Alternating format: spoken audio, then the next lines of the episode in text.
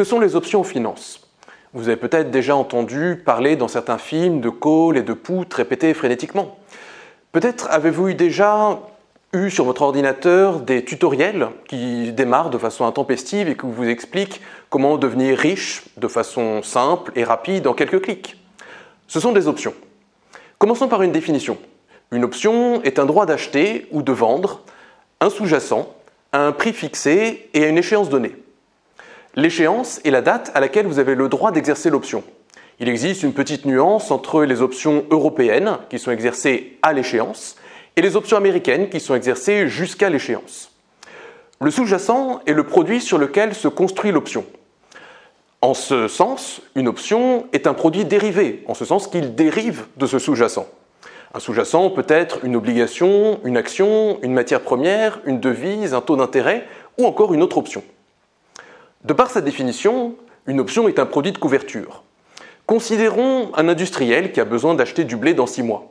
Si cet industriel achète un call, c'est-à-dire un droit d'acheter, il aura un prix maximal pour l'achat du cours du blé. Si le cours du blé passe au-dessus du strike, c'est-à-dire le prix d'exercice, alors il pourra exercer son option et bénéficiera d'un prix maximal.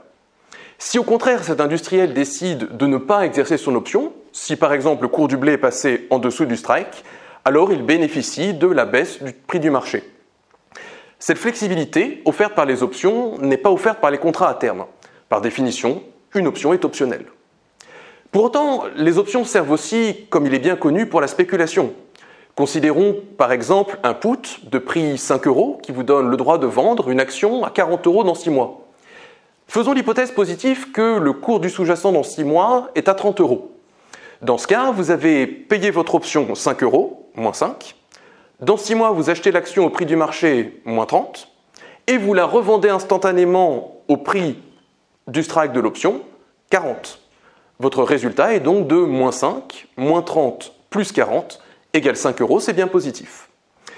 Par contre, si le cours du marché était passé au-dessus de 40 euros, alors vous n'auriez pas exercé votre option et vous perdez l'intégralité de la prime.